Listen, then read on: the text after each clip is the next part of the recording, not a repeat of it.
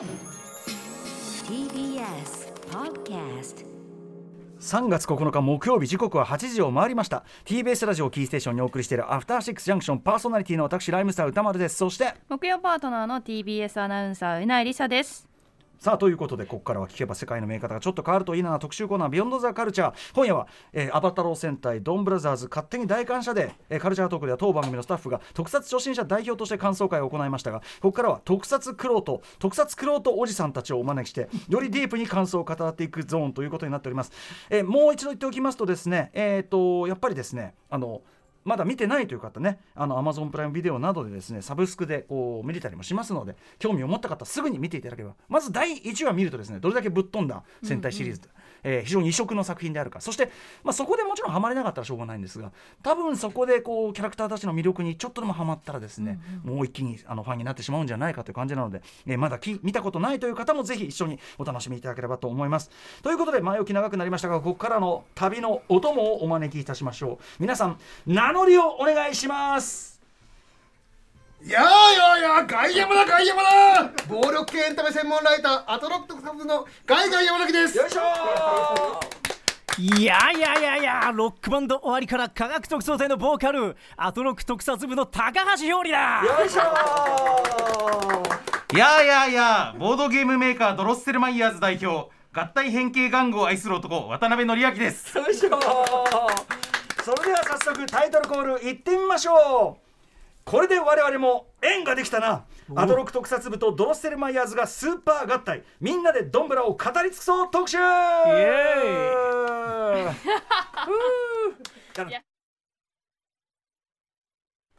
うん。はい。もうこの3人揃っちゃったら、無敵じゃないですか。いやもうね知識もあるし熱量もあるという人たちですから、ちゃんと名乗りもやりきっていただきましてありがとうございます、さあということで、えーこれまで交わることがなかったアトロック特撮部とドロッセルマイヤーズ渡辺さんの2組がドンブラザーズの完完結記念にスーパー合体ということで大いに感想を語り合っていただく1時間となっております、はい特撮部のお二人にはですね脚本家井上と俊樹特集やあの頃日本は高島正宏に守られていた特集などでした。ありました。お世話になっております。そして渡辺さんにはですね、えー戦隊ロボットクロニクルだったり国産 RPG クロニクルシリーズなどでもお世話になっております。はいということで渡辺さんはね本日もねえっ、とまあドンブラとあの新しく始まったキングオージャンはい早もすでにね、速入手してきました。ねえまだちょっとサイズは小さめですけどね。う、ん、でもなんかいきなりこのなんかゴテゴテ感っていうか。もうねそうですよね、もう終盤戦の勢いですね。終盤戦でも多分こっからあのサイズ的にはまだ小さいからこっから着膨れしていくんでしょうね。そうですね。これ最終的にどうなるか本当心配ですけどね。はいということで改めてこのお三方とともにも、えーいきたいと思います。終わった今の率直な感想というのをそれぞれ伺っていきたいと思います。じゃあ、ガイガンさんから伺いましょうか。はい。そうですね。やっぱさ今回の放送の頭の方でもあのやっぱドンブラロスドンロスというお話があったと思うんですけど、はい。まあ、僕らの場合、戦隊が終わるのは毎年のことなので確かに。そんなロスってことのソース感そうだからがないこの間打ち合わせしてロスとか言ってらんないんだよっつって言ってうん。まあ新しいのも始まるしね、寂しさはあるけど、まあ、まだまだまだ他にもみんな寂しいことはいっぱいあるっていう 寂しいことは他にも寂しいことはだから心持ってかれないようにしてるっていう、まあでも卒業生をいっぱい見てきてるからね。そうそう。歌丸さんはやっぱ久々の担任だからうんうんうん。すごく心持ってかれてると思うんですけうんうんどやっぱ僕らこの卒業生たちに思い入れはあるけど、うん。そうあの、まあ卒業はしていくものだからね。卒業して毎年のも毎年見てるし、てかなんならあの僕は学年主任に近いんでああの戦隊組ライダー組ウルトラ組の卒業を毎年見てるのうん。で、そんな引っ張られてもねまあいいクラスも悪いクラスもあったなっていう。確かに思い起こせばみんな可愛い子たちだよみたいな。謎の立場から見てるんで。なるほどなるほど。高橋さんもどっちかというとウルトラ組の担任なんですよね。まあそうだから僕は今回ちょっと歌丸さんに立場的には近いというか、うんうん。まあ、ちょっと非常勤講師的なはい。気持ちで見た生徒たちが卒業してったんで、まあね、僕もそこまでこう戦隊毎回毎回必ずこうハマってるわけじゃなくて、まあ、数話見たらっていう時は結構あるんで、はい。はい。今回はちょっとねハマって、うん。人生で初めてこう戦隊の撮影会、うんうん。近所のヨドバシカメラにちょっとドンモモ太郎来たと聞いてちょっと行ってみたら本当にキッズしかいなくって、遠くから見守るだけだったんですけど まだそれぐらいの気持ちにはなりましたねやっぱ今回は。いやでもねそういう方もあのこっから入った方も結構いるというのがね一つ特徴かなという気もしますが、そうですね。渡辺さん的にもまあまあ今年の見送そうですね、まあ僕はやっぱり戦隊がメインあの主主な担任で、うん。あの 今年はライダーは担任してなくって。であのあれですねプリキュア副担任ぐらいの感じなんですよ。だからまあぜこれはかなり僕も結構食らってるとこはあるんですけど、あでもまあとりあえず今そのこう終わってどうだったかっていうのを、うん。えっと、ロボ目線の話だけちょっと最初に軽くさせていただくと。えっとですね、ドンまあちょっといきなり確信に入るで言いますけど、うんドンブラザーズ僕最終的にどういう戦隊だったかと言われると、うんうん一言で言うと,、えっと一つにならない戦隊っていうことだったかなと思ってまして。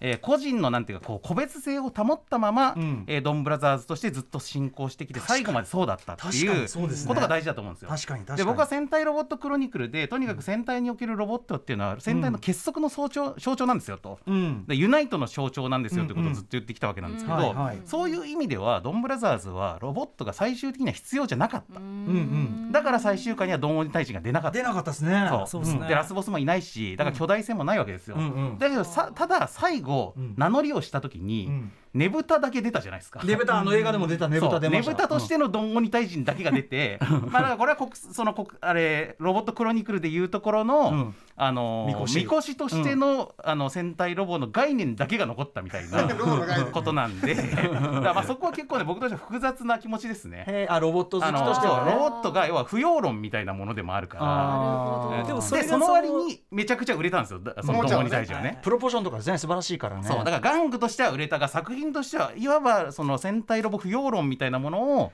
1年かけて最終的に決着したみたいなとこもあるから。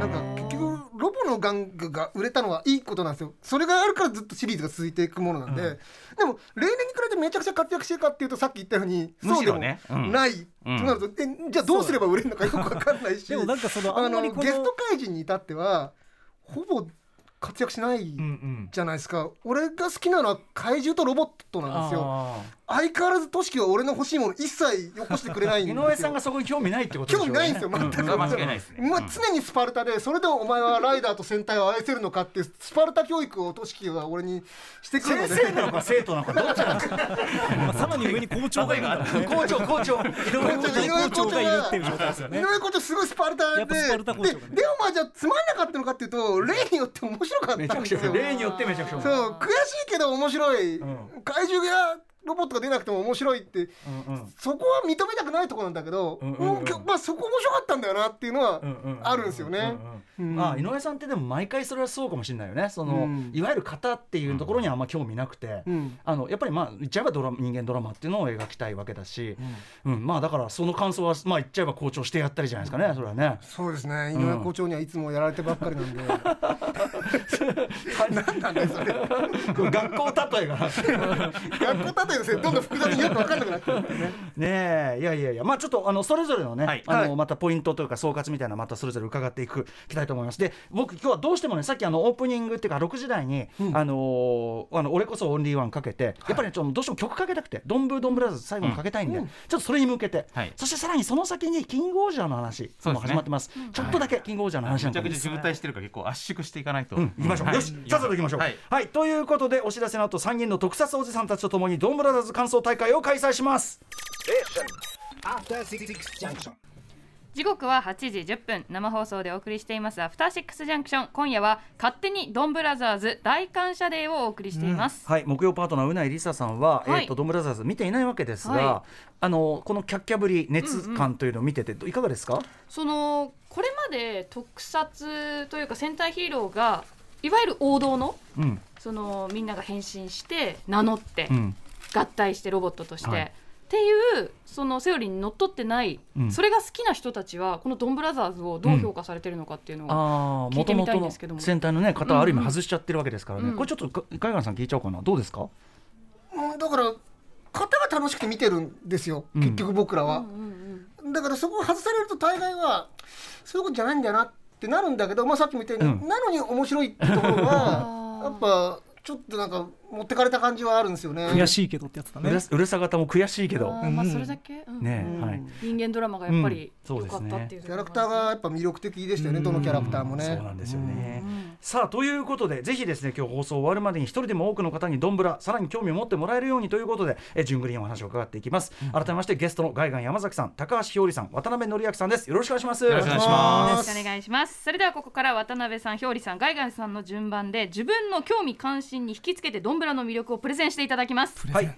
ということでじゃあ行きましょうか。早速、えー、まずは渡辺さんから言ってみましょうかね、はい。ドロッセルマイヤーズ渡辺則明さんから言ってみましょう。お願いしますはい。私はですねそのドンブラザーズでなんかその紹介するときに結構軸になるなと思ったのは食べ物なんですよ実は。ほうほう。であのーまあ最終回あたりでも、まあ、とにかく後半ずっとおでんの話をしてたという印象が確かに。ありますが。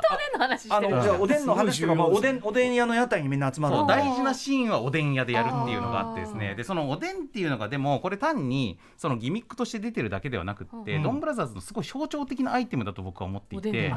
なんでかというとそれがさっきの一つにならない戦隊というテーマにも関わってるんですけ雑ど多なね。そう。おでんって一個の料理だけど、はい。一個一個の素材は決して交わらないんですよ。ね、うんカレーみたいに一体化することなくその大根とかはんぺんとかそういうのが別々にあるじゃないですか。食べる時もそう別々に食べる。だけど一個の出汁の中に入ってお互いに味を浸透させてるんですよ、うんうんうん。だから一個の料理ってある意味は全然あるんだけど、うんうんうん個別性は完璧に保たれているという、はいこのおでんが多分ノンブラザーズそのものなんですよね。うまいこと言うね。いやでも本当にそうか。も、なるほど。でしかもあのそれぞれのキャラクター基本ワンアイテムずつ食べてますもんね。そう。えー、じゃあ意図してるんですかそう。で誰が何が好きとかっていうのがあってそれもすごく意味あると思っていて。これ井上先生絶対それ意図的ですよ。そうだと思います絶対でそれこそゴレンジャーはカレーだもんね。そう。ゴレンジャーを象徴する食べ物はカレーだから。そう。でカレーって全部混然一体となってユナイトしてるということがまあ意味があるんですけど。それが従来の戦隊性だったってことですよね。そういうことです。ユナイトしてるっていうのは、うん。すごい攻めてますねそう。で何が好きかっていう話も桃井太郎は糸こんにゃくが好きなんですよね。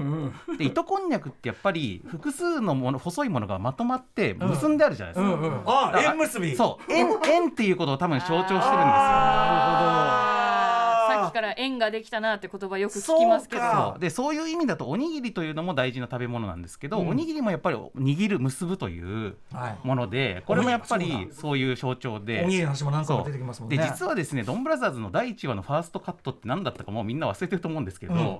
あのあの桃井太郎が赤ん坊で桃に乗って流れてきて、メカモモみたいなそうメカモモみメたいなカモモから出てくる。そう。でそれをねあの親代わりになるジンが拾うっていうところから始まるんですけど、つまり赤ん坊のあのも桃井太郎から始まって、うんうん。最終回では記憶を失っていくじゃないですか、うんうんうん。あれってやっぱり認知症を描いてると思っていて。はいはい。なので、えー、と赤ん坊から老人までを、まあ、その駆け足で描いてるんですよ。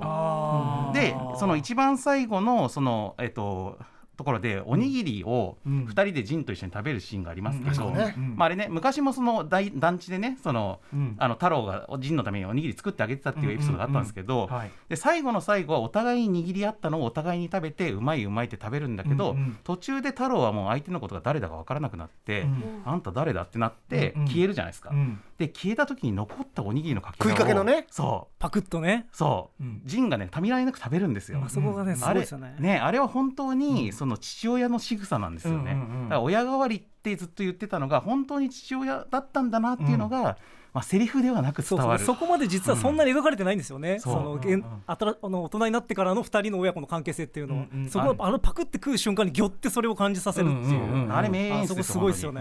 いやーちょっともう聞いてるだけでまたもう見た泣きそうになっちゃったもんね。あとなんか食べ物でいうと僕もちょっと一個あって、うん。あの。ケーキもねすごい重要な存在として出てきて、あの5話の時にあの偶然みんなが自分たちの正体知らないんだけど同じ場所に一緒になった時に、はい。誕生日会をやるっていうね。あの犬塚翼が今まで言われたことないっつって誕生日をね。それでその1号ケーキ乗せてあげるっていう全く中の他人なんだけど偶然同じ場所にいる人たちが誕生日を祝い合うっていうシーンがあるんですけど、うんうん。あれもすごくねどんぶら的ですよね。確かに確かに。たまたまその袖すり合った縁があるだけっていう人たち同士で意外合うんですよね。うんうんううん。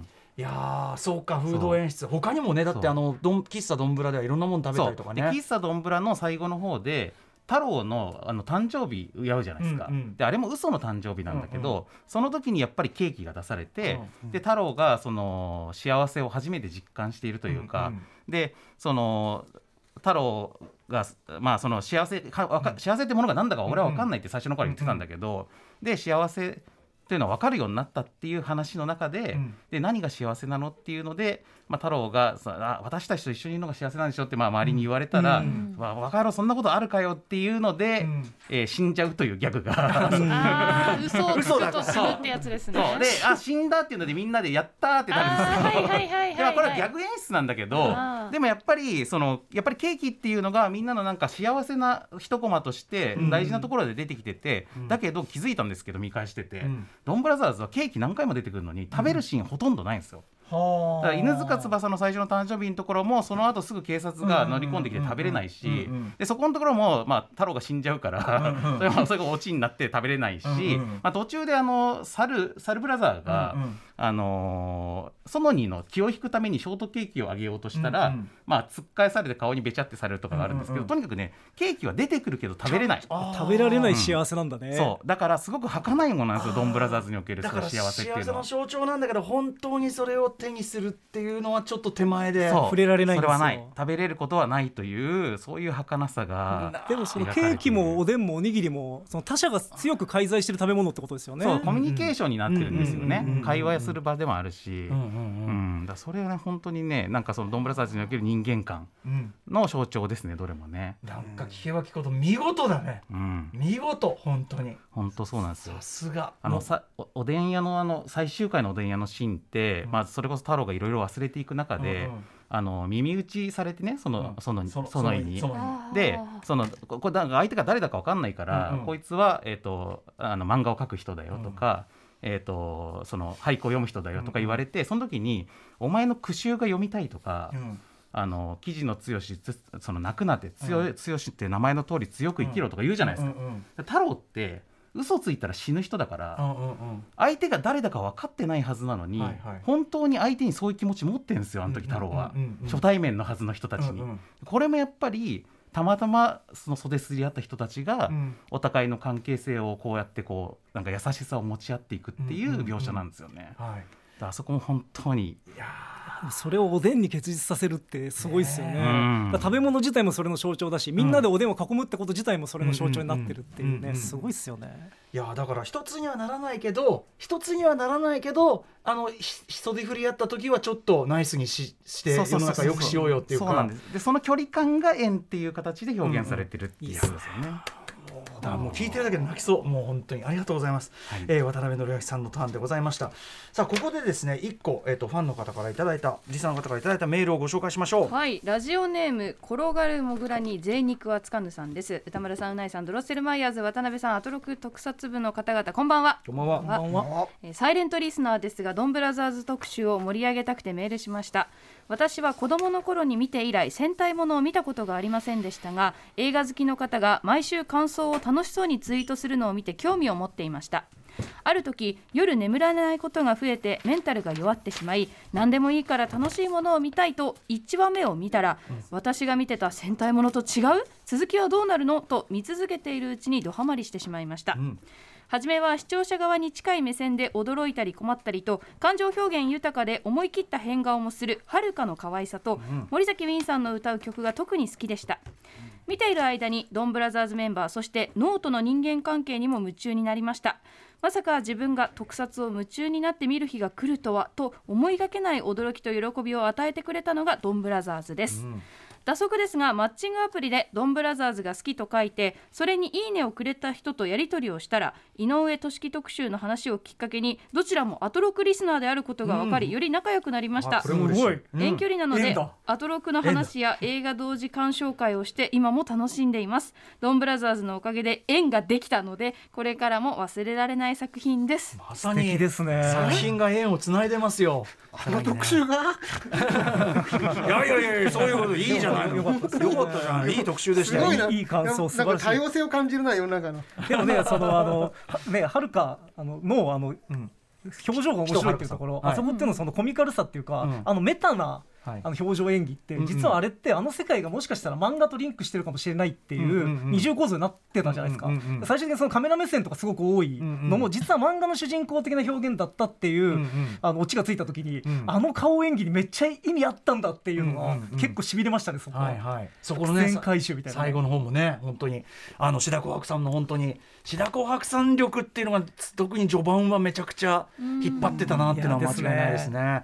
さあということで、えー続きましてですね、えーこの方にプレゼンしていただきたいと思います高橋ひょうりさんです。はい、よろしくお願いします。高橋ひょうりさんターン行ってみましょはい、僕がですね、ドンブラザーズでハマった理由はですう。ね、うんなんか見覚えがある心地いい関係性というそのところでして、まあ、もちろんねあのヒーロー番組っていうこう構造へのこう反発っていうかね、反抗心みたいなこう井上さんの面白さも、まあ、この「全カイザーブラック脚本仮説」って僕持ってるんですけどとかまあいろいろあるんですけどただ結局やっぱりキャラクターの関係性が好きだったっていうのがうん。僕の中で一番大きくて、でまあその特撮っていうよりかはまあキャラクターだったんですよ。いい意味でも悪い意味でも、うん。うん。はい。でそれはその関係性の温度感、うん。で一体感って結構いろんな温度感あると思うんですよね。例えば体育会系の一体感もあると思うし、まあ、例えばベンチャー企業的一体感とかもあると思うんですけど、うんうん僕ねあのドンブラザーズはバンドだと思うんですよ。バンドっぽい。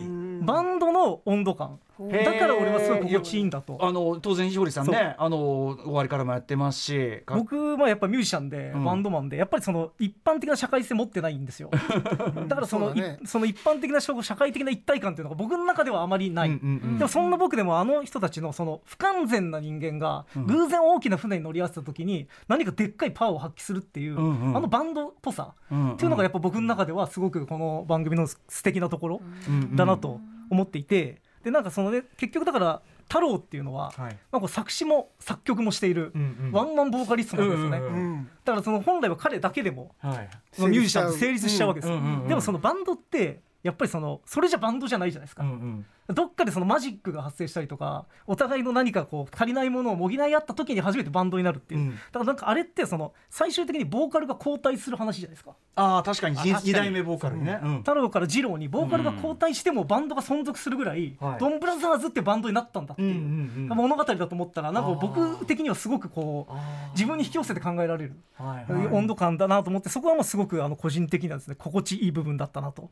いうふうに思ってるんですよね。さっきの渡辺さんが言ったね一つにならない戦隊っていうののまあある意味だからそれバンドっていう言い換えもできるっていうかね。そうだと思います。そういう面ってことですよね。だからそれがなんか僕の中ではすごい、まあ、どんだから結構どのメンバーがどの楽器なんだろうなとかちょっと思いながらも見たりしてましたね。あまあ 太郎は間違いなくボーカルじゃん。そうだね。でさ作詞作曲もしてるし印税も一番もらってますよ、うん。言ってみたら。だけどじゃああーじゃあ鬼シスター誰なんだろうなみたいな。キーボードなのかベースなのかみたいな。でも一番客観的にある意味あの世界を見てる人じゃないですか、うんうんうん記録者である、はいそしたらキーボーディストかなアレンジャーだしとか、うんうんいろいろそんなこと考えながらね見るっていう楽しみもありましたなんかバンドやる会があっても全然おかしくないもんね。本当そうですよーね。そうね。ね、うん。そんぐらいの感じですよね。じゃあノートはだから別のバンドってことかね。そうだからやっぱライバルのビジュアル系バンドだよね、うん出てきますよね。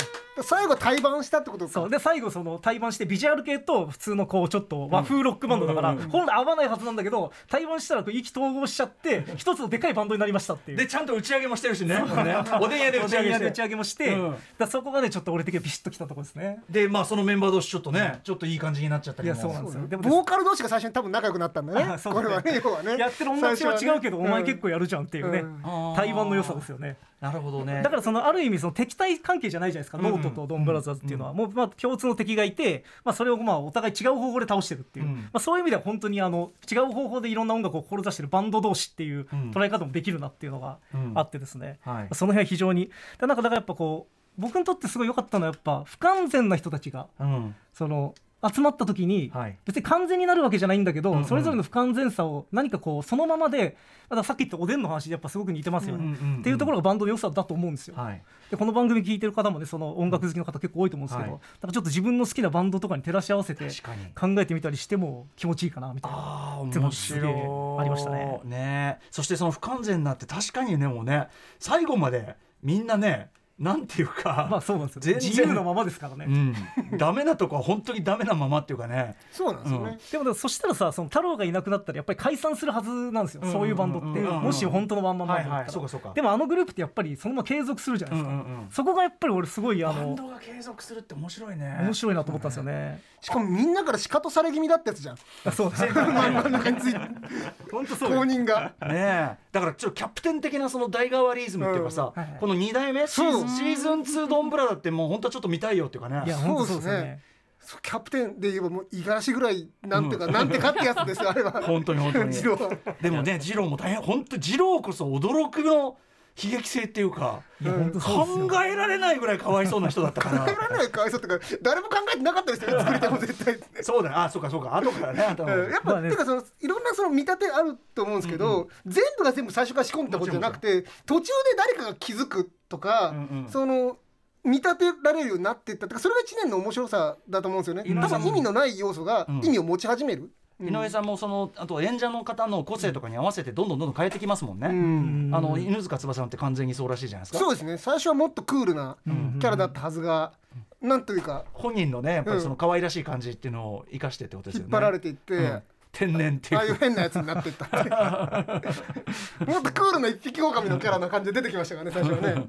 ねえそういうさでもとにかくひょうりさんのこのバンドマン説めちゃくちゃ面白いし、うんうん。これ納得ですねすごいね歌丸さんの分かってもらえるんじゃないかと、音楽的なところでね、なんかそのなんていうの？単なる仲良しこういう人も違うし。そうなんです。よやっぱバンドってちょっと特殊な集合体じゃないですか、はい。なんか不思議な集合体で別にまあそれこそ井上陽水の歌詞であのすごいいい歌詞があって、俺はエレキギターもベースも好きだけど毎晩一緒に寝るわけじゃないっていう 歌詞があるんですよ、バンドってそうじゃないですか、ずっと一緒にいるわけじゃなくって、うん。うん。でも何かを目指してる時だけ、はい。何かを一緒になってすごい力が出るっていう、それがねなんかねもちろん戦隊って基本的にはそうだと思うんだけど、もっとやっぱ一体感が強いと思うんですよね、そういう意味ではちょっと体育会的体育会的な一体感っていうのもあると思うんですけど、部活感があるねそうそうそう。らいつものセンターの方がどっちかっていうとね。やっぱそこはね、うんやっぱその部活に行かずちょっと軽音室の隅っこでバンドやってるやつらみたいな感じの心地よさが俺にはありました。だってどんぶら喫茶どんぶらでしか多分集まってないもんね。あとその そうそうそう。あの会話さあの共通の話題ねえべお前らみたいな。やっぱリハ後だけみたいなね、リハ後のあのスタジオのロビーだけ一緒にコーヒーを飲むみたいな感じですよね。そうね。すごいいいんですよ。プールに行った時お前ら一緒に遊びに行ったりするんだって思ったの。確かに。であそこにナチュラルにジローがはぶられてる。ジロー省かれてるな、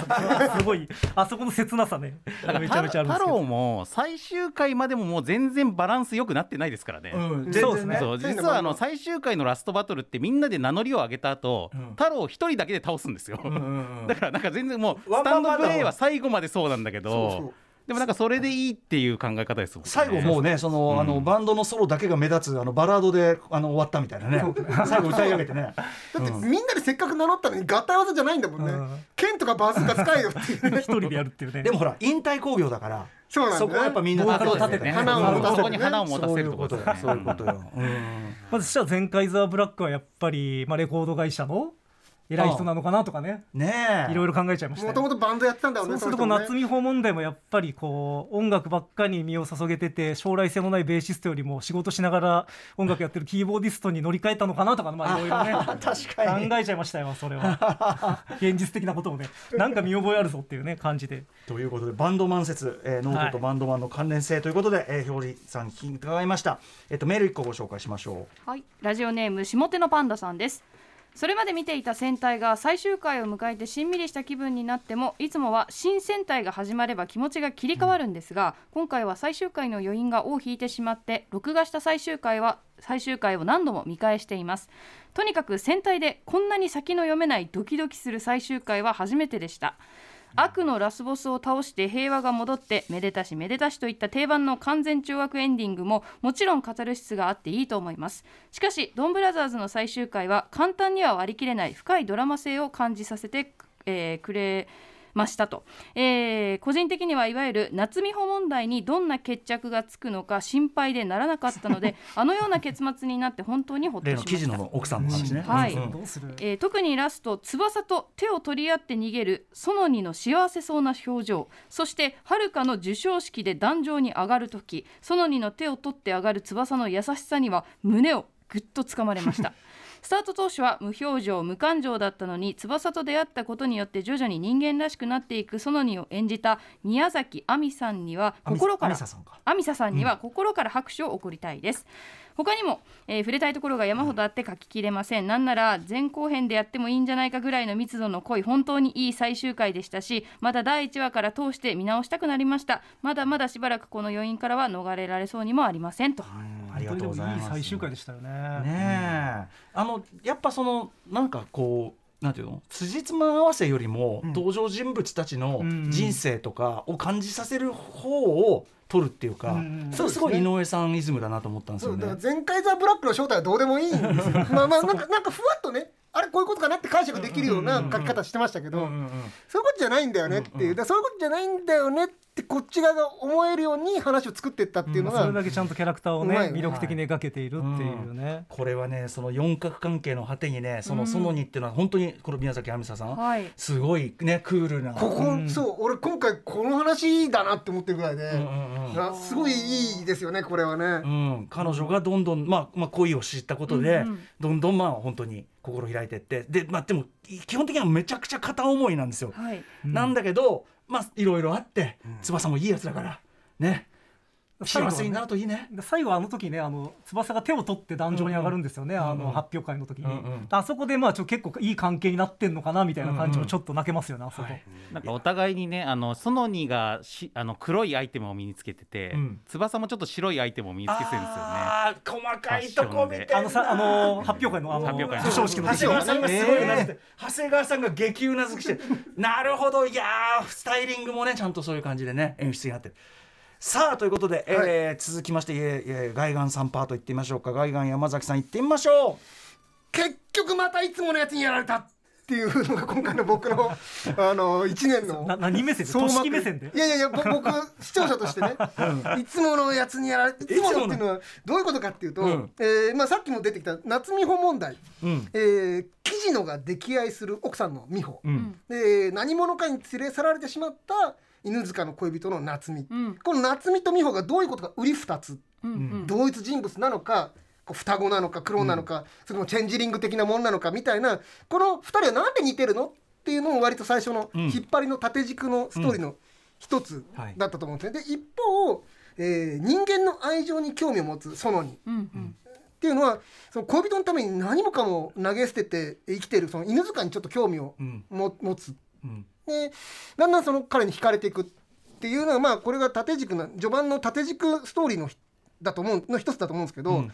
僕の正直な自分のこう印象としては、うんいつものやつじゃいつものやつ？んいつもの井上俊樹じゃん。あー。いつもの変な三角関係じゃん。あー。で思って正直全然こう興味を惹かれないパートだったんですよ、僕にとって。さんは割とそういうのまあジェットマンとかもそうだけど。すれ違いとかね、ああいうの書くじゃないですか、うんうん。でまあもっと怪人出せとまではもう言わないです。僕も大人になったんで。あのロボ出せとは言わないんです。もう井上さん決まった時点で、うん。だけどこの時点ではまだ太郎とかはるかの方が面白いなって思ったし、あるいはその猿原の、うん。こうありとあらゆる因縁に関係してない 彼だけライバルとか一切いうないっていう。さ最後までひょうひょうとしたまま終わったね。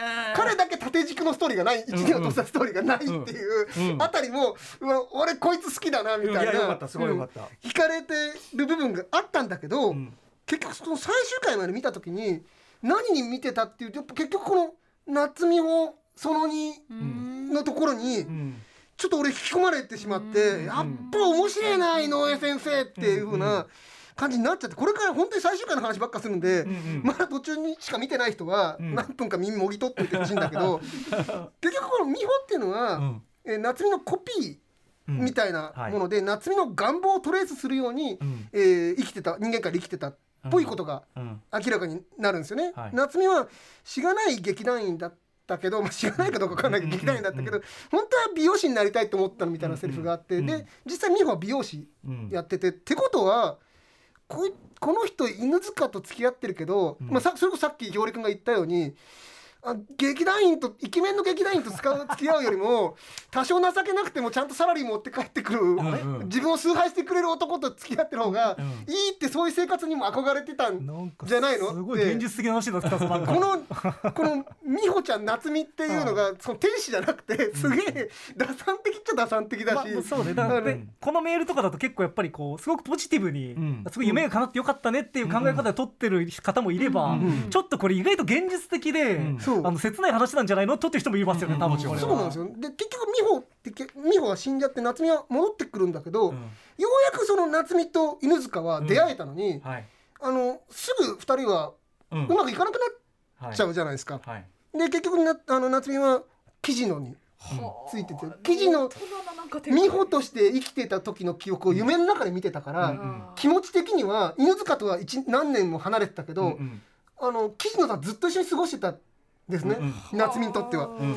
結局どんなに惹かれ合ってても、う物理的な距離が空くと心って離れるよねっていうすごいドライなまあね。ところが。そのやっぱりその幻想どっちかといえばそのずっと我々は記事のがその美穂ちゃんという幻想を見てるんだと思ってたけど、うんそうそう。幻想に恋してたのは犬塚の方でそうなんですよ。ん。なるほど。っていうふうに俺は思いました。そうなんですよね。で翻って考えてみると犬塚って一見かっこいいけどなんか重いっていうか、うん。あのー非常に一方的、うんうんうん。自己完結してるんですよ、はいはい。彼の愛情って、だから独りよがりでだからなんていうんですか愛は光だと。か光がなければ人は一歩も歩けないみたいな、あの気もかっこいいことを よく言っててここれかっこいい。これお互いに燃え上がってる時はいいと思うんですよ、だから夏美もなんかあの犬塚がかっこつけたこと言うと「ん。などと申しており」ってうん茶化して、ん。その時は楽しい楽しいって。確かにあれはちょっと付き合ってあげてる感があります付き合ってあげてるんですよね。茶化してバランス取ってたんだけど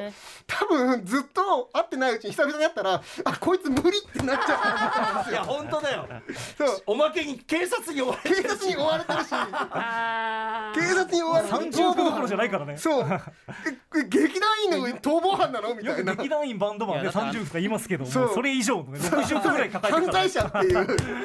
指名手配犯は相当だよこれ。そう。でも恋に目覚めたばかりの園にはなんて優しい男なんだ 犬塚って。ちょうどいい夢見心地感なんだよ二人あはーよかったよかった。そう、ん。でそういう意味では幸せだな。恋に恋してるぐらいはちょその彼のロマンチックな感じはセンチメンタルな感じは本当にソニーがちょうど最後までその夢見心地を保てるのかっていうそう。ことだよね。最後の最終回の時点では園と犬塚はなんかくっついたような、まあ、2人で仲良く楽しそうに、あのルバーンみたいな感じでこう逃げていく逃亡劇んですよ。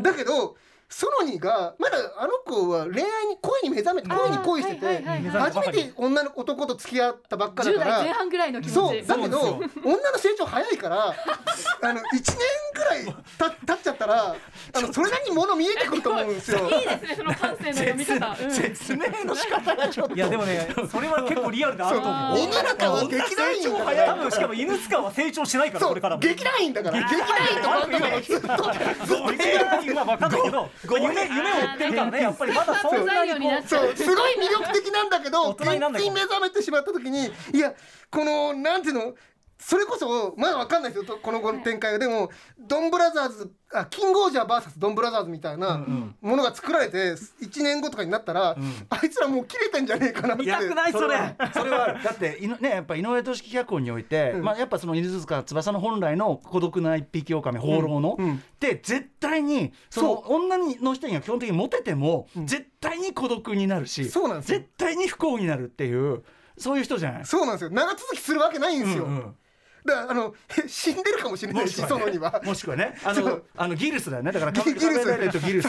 付き合った女全員死ぬっていう,、ギルス現象が起きるか、別れててあれお前ら二人どうしたの？なんかよそよそしいけどみたいなことになってるかもしれないし。分かるでもねそそれをきっかけに犬塚がもう一個成長する可能性もあるからね。あるある。犬塚あれ？お前？なんでネクタイ締めてるみたいな。そういう成長？就職しちゃった？すっげえつまんない男になってる可能性もあるんですよあの一方で僕最終回の記事野の,、あの気持ちもちょっと想像したいんですけど、えうんうんうん。あの記事野ってあの最後のなんか本当に一瞬のあのプロロあのエピローグのところでしか出ないですけど、あのその夏美がねあの来てくれた時にあの自分の持ってた荷物を落とすじゃないですか。うんうん。であの時ガシャンって言うんですけど、うん。そのガシャンって言ったのはあの美穂との結婚写真の、うんあのガラスが割れた音なんですよ、おそらくね、うんうんうんだから実は木地のは夏あの夏美が来てくれた時に、うん。美穂が戻ってきたとは思ってなくって、うんえ美穂ではない夏美とのこれからの生活を多分彼は始めようとしているから。だから彼もそういう意味では美穂ちゃん幻想っていうか、そやっぱ美穂ちゃんという幻想にもう完全に飲み込まれてる人だったから、ん。そういう意味ではちゃんとリアルに目の前にいるこの人とのその未来っていうかそうだと思います。な現実を。だからな美穂はちゃんと卒業してると思う木地の。は、うんうんうん。記事のあれじゃあ記事の成長しその音の演出すごいね、うん。やっぱ社会性あんだよ。やっぱサラリーマンになってるし偏見がささっきからさいろんないろんな人に対する偏見がちょっとでもございますけど。フリーランスゆえにフリーランスに厳しいってまあ、いうそうでもそこはほらそれぞれが違うドンブラザーズの良さですかだかららそれがねいろんな生き方があるから、ねむちゃくちゃなんだけどその人間とか男女の機微みたいなところは、すげえリアルっていうかドライな視点で描かれていくってところがめちゃくちゃ面白い。そこはそこはファンタジーじゃねえんだって、ファンタジーの部分結構雑なのにみたいな。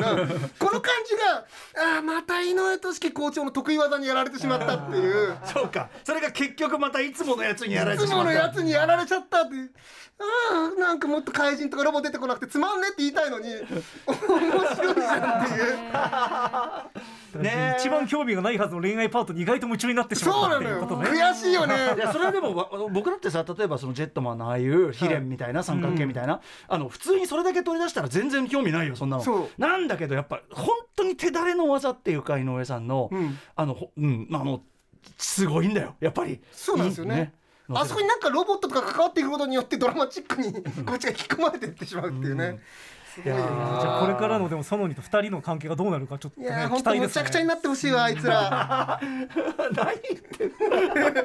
でもいや見事な読み解きでございました外観山崎さんでございます。結局またいつものやつやられてしまったというはい。ということでまたもう一個メールご紹介しましょはいラジオネーム板さんさんからいただきました。アバタロー戦隊ドンブラザーズ。福祉に携わる臨床心理士として非常に感銘を受けましたし勇気づけられた作品でした、多くの男児向けのヒーローが悪の根源をを排除することで社会の安定を目指します。正常と異常を分け病気の原因を取り除くという発想はいわば医療型ヒーローです。対してドンブラザーズは心が暴走して社会にいられなくなった人をなだめ再び社会の中で生きられるようにすることを主な機能としています、怪人イコール心の問題を抱えた人がその問題を抱えたまま生活することを助けるという発想はいわば福祉型ヒーローといえ男児向けのヒーローでは得意な存在だと思われます。ちなみにプリキュアなどではよく見られるケースかもしれません、うんうんその結果として一度一月となった人が類反を重ね最もそれを繰り返した一人がヒーロー陣営にいる記事のであることは非常に示唆的です、なんなら揺るがぬ正しさの権下として君臨する桃井太郎も無神経な正論で人のコンプレックスを刺激しては一月を何人も生み出しており 基準を決めて人を裁いたり区分けすることが異常を生み出すという社会の構造を示していると思い冷ます。静に言われるとすごいことだな。本当そうだね。対人、えー援助の世界では支援者と非支援者は表裏一体でその境界はとても微妙なものです。かつて心に傷を負った人が支援者に回ることが多く非支援者の非支援者側も実はケアを受けることを常に必要としています、それゆえドンブラザーズに入ってよかったのかと問われた記事のが返す言葉は非常に胸を打つものでした、正しくなさを抱えたままえ利他的な行動をすることで脆弱な自分を支え社会の中で居場所を得てなんとか生きられている。そんな人は実は社会の中にたくさんいる。当たり前のことなのだと言ってくれているように感じました。自分が臨床をやっていく上でとても重要な指針を示してくれてありがとうドンブラザーズはあこれすごい。すごいですね。なるほど。なるほどですね。福祉型ヒーローね。あんまいないよね。うん。マシンマンぐらいだねいやマシンマンは強制だろあれ。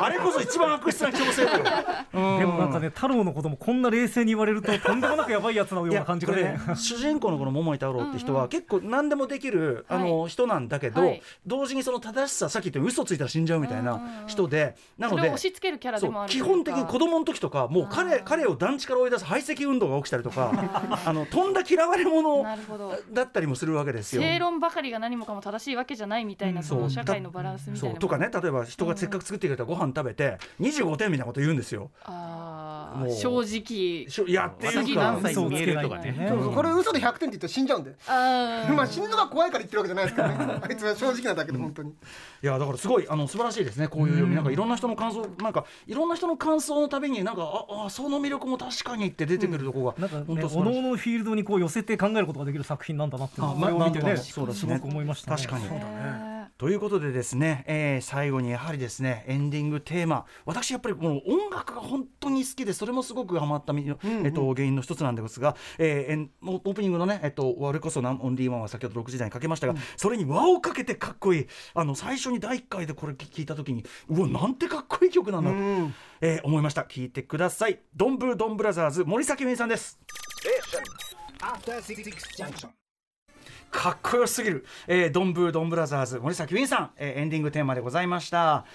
はいということでね。もう今ああのっという間ですね曖昧曖昧もずっとねうなえさん相手にあのね猿原は何なんだみたいなね。そう人物相関図見ててみんなそれぞれすごいなドラマあるなって思ったんだけど、猿はじゃあ猿原は猿でいいんですよ。さ猿はずっとある意味ひょうひょうと傍観者としてそこにいて、そのでも彼のやっぱそこにいるからなんかほっとするっていうか。あと最後に読んだ俳句ちょっと良かったじゃないですか、あれいいあいつ俳句の腕が上がったってことなのかな、まあ井上さんが毎回考えるの大変だったですうん。ねマフラーをポンって投げて終わり方も素敵でした。本当にいらないキャラクターがいないですよね。みんな好き。のキャラが好き。っていう。本当に。なんかこれ以降いろんな作品出演していくじゃないですか俳優の皆さん、うんうん。それを応援したくなりそうそう。本当に。そうなのよ。それ日朝なんですな。本当に。志田さんとかねこれからどうなっていくのかね大女優になってほしいですよね本当に。本当本当。いやね。彼女は素晴らしいと思います、ぜひちょっと1話だけねちょっと見ていただいて、まあちょっとめちゃくちゃなことやってんで 今日俺らがその最終回を前提にさもう泣きそうだなとか言ってるけど、1話見てこれどうやって泣くんだよみたいな。ここからどうしてその話になるのって。思うかもしれないけどね。素晴らしいと思いますちょっと一回見てみてください。Amazon プライムなどで見られます。アバタロー戦隊ドンブラザーズお疲れ様でした。ありがとうございました。さあというところで、えー、と先週の日曜から1回目が始まりましたそれの後番組「えーキングオージャー」ちょっとこの話もしておきたいと思います、渡辺さんもよろしくお願いします、はい。さてじゃあ順番聞いてみましょう。えっ、と1回目皆さんご覧になりましたね。もちろん見ましたはい。うーんまずじゃあガイガンさん。なんかもうちょっと僕はこういう挑戦的な作品って毎年あるああの何年かに1回あるんですね、ドンブラザーズみたいな、はでそういう場合割と次の年は王道というか揺り戻しがあるもんなんですけど、まあ、確かに若干戻ってんだけどやっぱ相変わらずなんか変ですいよね。やすごい変わってるでしょ。めちゃくちゃ変わってるね。あのさ全部フィクションなの要するにファンタジー世界、うん。現実の日本社会じゃなくて、うん。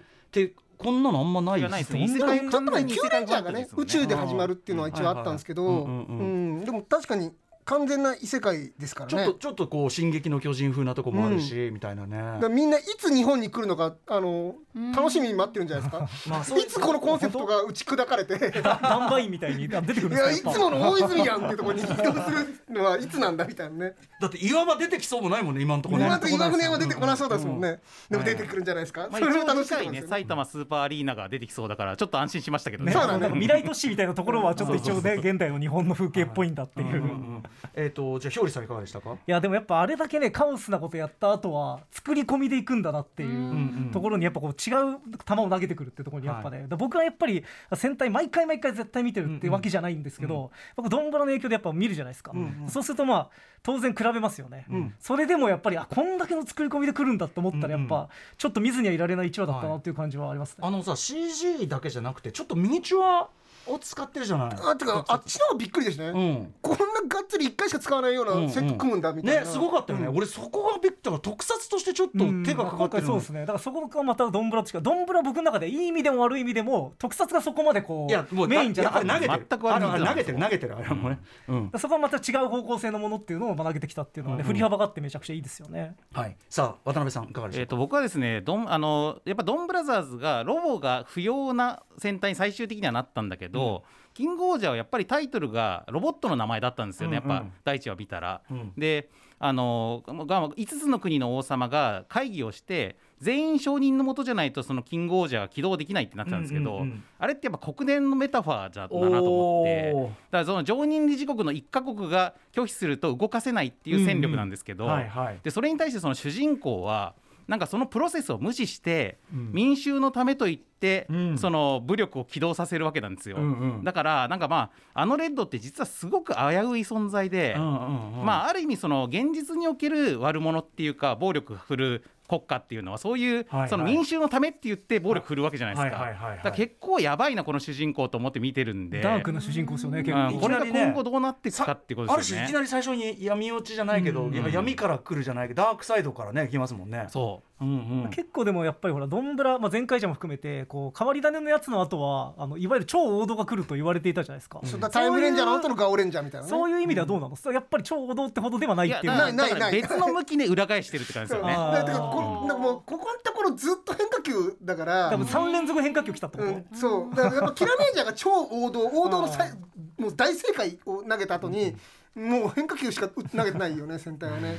まあちょっとねまだ1回目なんでここからどうなっていくか。ね、あの作り込みをね50話やれるのかっていうところちょっと注目ですけどね。まあでもあのバーチャルセットなんで、まあか、あの見た目の派手さのあれにはもちろん初期投資はしてるけど、うんあのロケコストは逆に下がると思うのでなるほどねうんさあということで、えーまあどんえっとキングオージャーにもちょっとね注目という中で、えっと最後にお三方からお知らせことを伺いたいと思います。じゃあガイガンさん。そうですね。僕,、えっと、あれです。僕とひょうりくんと、えー、ユーマ研究家で作家の中澤武さんの3人でいつもやってるトークイベント「えー未確認社会性物体」というイベントがあるんですがそれが3月27日月曜日、えーネイキッドロフト横浜でやります。夜の横浜。19時半開始って感じで、あのまあ、先ほども我々がねこう劇団員はどうこうって言ってましたけど、まあ、もう劇団員に勝るとも劣らない社会性のない連中が3人揃って ライターバンドマンそしてユーマ研究家っていうね。もう終わってる。働けっていう。まあまあまあでもまあこういうワイワイした感じでやります。ので、うん。もしそれがね好きな方はぜひ。はい。えー、ひょりさんは？はい、あの実はこれもですね外山と一緒にやってることなんですが今発売中の「モノマガジン」がですね、大怪獣超特集号というのがうんうん。出てまして、その中で、まあ、ちょっと勝手にですけど「誌上アトロク特撮部」って書いてあるよね多分あれ。書いてる。あありがとうございます。のリードにあと、おなじみアトロク特撮部のやばい。2人がみたいなおなじみのって書いていただいてるんですけど、うんうん。あの2人であのウルトラマンの、えっと昭和ウルトラマンの、えっと、ベスト格闘シーンっていうのをね、対談がはい。掲載されてます。他にも僕、えっと、樋口真嗣監督のインタビューとかもやってますので、うん。ぜひあのモノマガジン書店で見かけたらチェックしてください、はい。そして渡辺さん。はい、えっ、とスポティファイでドロッセルマイヤーズラジオっていうポッドキャストをやってるんですけどこれがちょうど今週で1周年を迎えまして、うんで今日公開した回でなんかこう1周年の振り返りみたいななんか1年分のフューチャーパストみたいなことやってるんで、ぜひ初めて聞いてみる方もあの、うん今回から聞いてみるのもおすすめです。はい、ありがとうございます。ということで、えー、アトロク特撮部そして渡辺さんからお送りしたドンブラザーズ大感謝祭でした。ありがとうございました。ガイガイ山崎さん、高橋しおりさん、渡辺さん、ありがとうございます。ありがとうございました